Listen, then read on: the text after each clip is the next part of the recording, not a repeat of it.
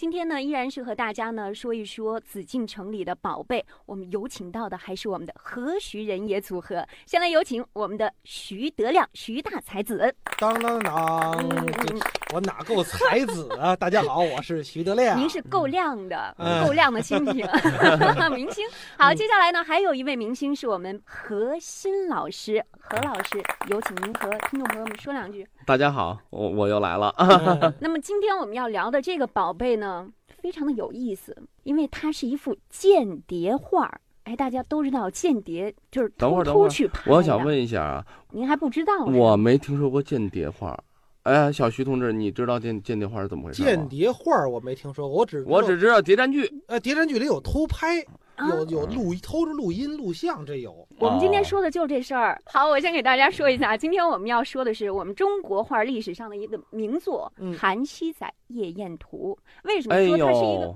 呦，哟，您说我们何老师终于知道了。啊那你要说韩韩熙载夜图，那我挺熟的啊，但是跟间谍凭什么要挂什么钩啊？嗯，怎么个回事这个呢，我觉得听众啊，嗯这永丰这是个年轻同志啊嗯，他是聪明啊，嗯。他把以前皇帝派到一个大臣家里，所谓要做嗯，做一个刺探工作的一个人，对，他给变成了间谍了。嗯。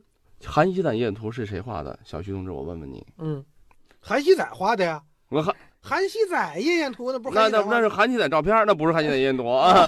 韩熙载 没没画自己，这嗯外行啊。不是嗯你到底说说，就是他他说这有道理吗？说说是间谍画，这能这么说吗？呃新人新概念，嗯我能理解了。那这到底我跟上形势了。到底怎么来的呢？我给你们讲一下啊啊啊，给给小徐老师讲一下。嗯这个韩熙载夜宴图嗯谁画的？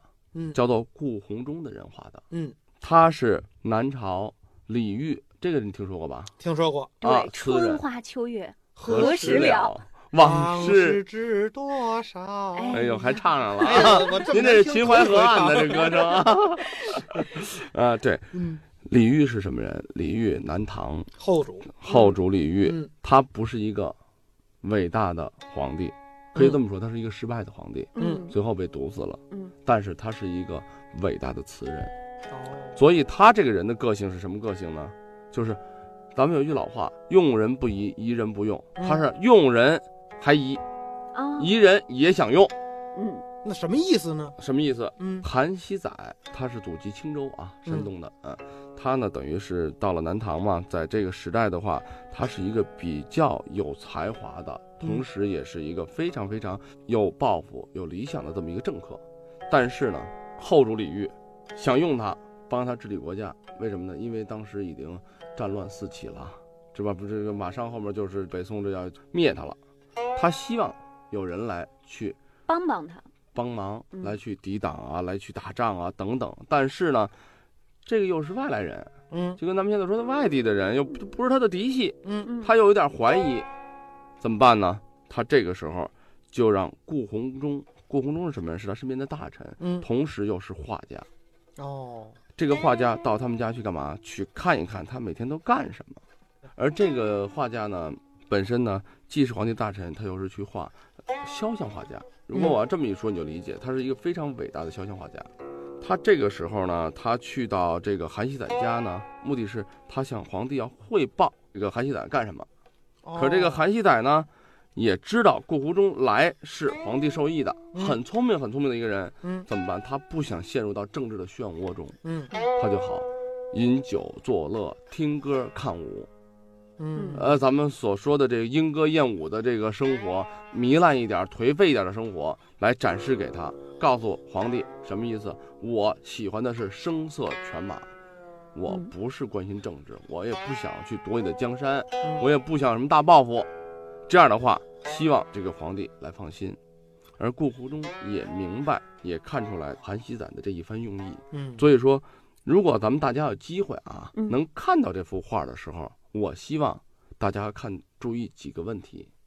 听你说不行吧？嗯皇帝是要看你给我展示出来怎么办？他是画家嘛，嗯所以他把他所看到的场景、所看到的生活，全部的展示出成一幅长卷。咱们现在叫做行话叫做手卷，就是嗯横条都是大长条，像这个电影一样的放，看它的每个场景，就是韩熙载的每一段生活。我刚开始干嘛？他又干什么去了？他还干什么了？等等。《韩熙载夜宴图》是中国画史上的名作，由五代南唐的宫廷画家顾闳中创作。相传南唐末年，官居高职的韩熙载为了避免政治上受迫害，故意装扮成醉生梦死的糊涂人，日日笙歌宴饮，与宾客纵情嬉戏。南唐后主李煜悄悄派遣顾闳中探访韩熙载，顾闳中根据自己所见。创作了这幅长卷《韩熙载夜宴图》，此画线条准确流畅，功力雅致，富于层次感，充满了表现力，是我国传统的工笔重彩画的杰出代表，在我国古代美术史上占有重要的地位。《韩熙载夜宴图》是顾闳中唯一传世的作品，现珍藏于北京故宫博物院。嗯，就是他给韩熙载画了一动画片儿，对，其实连环画，高级动画片啊。哦，他那会儿没有什么先进的科学技术，没有什么样的一些，比如说照相设备啊，还有这个录音设备啊，对。但是呢，他确实很有技法，很有技巧，是不是？他的技法是非常非常高超的，嗯，因为这个涉及到中国画的这个，咱们说绘画的起源，嗯，绘画的起源本身是有记录的功能在里头的，嗯，因为。就像最原始的艺术，最原始的画面需要干嘛？需要记录下来。对，今儿我打了一头牛，我就画一牛。对，哎，打了一头简单的笔画，画一熊。对对对。后天我被熊杀了，就别人画一我死在那儿。啊，别 别别，你你也太惨了。你你一般是被熊吃了。哦，对啊，这么好的。就画半个我呗。这就是绘画的起源，是吧？哎，对。那宫中充分的运用了这个绘画的功能哈，嗯，然后我觉得他目识星际这个能力啊，真的是很强啊。对，因为作为一个画家，嗯，呃，这个如果大家是学过画画的人，或者是真是画过素描啊，一些受过专业训练的人就知道了。因为咱们对人物的这种造型的把握，所以咱们在欣赏这幅画面的时候，不仅仅看到的是一个颜色好看，这个长卷人物，它都是画家一笔一画。一寸一染来做出来的。嗯，中国画，咱们说艺术的伟大在于什么？在于人通过他的技法来再现出了一段生活。那也就是说，顾闳中把韩熙载的生活用画面表达出来了，而这个表达非常生动。为什么？刚才我说的有一个概念，我不知道你注没注意听啊？大家，我说的是顾闳中看到了，也理解了本身韩熙载的这种心态。对，他是不想。给后主李煜说：“我实际上是想好好的去干一番事业，怎么样？他想干，但是他不能表现出他想干，否则的话，对这种多疑的君主是会惹上杀身之祸的。”画家用他很生动的、非常高超的技法，表现出来什么？表现出虽然说，呃，我呢在这里面没法去细讲啊，咱们说每个场景什么东西，我只是希望大家去看最主要的人物韩熙载。这里是《艺海藏家》。《韩熙载夜宴图》隐藏着一段鲜为人知的故事。当时南唐已经是岌岌可危了，面对日益强大的北方敌国后周的侵犯，李后主一面以财物媚越敌国，换取片刻安宁，另一面排斥异己，将猜疑之心。放在了那些由北入南的官员身上。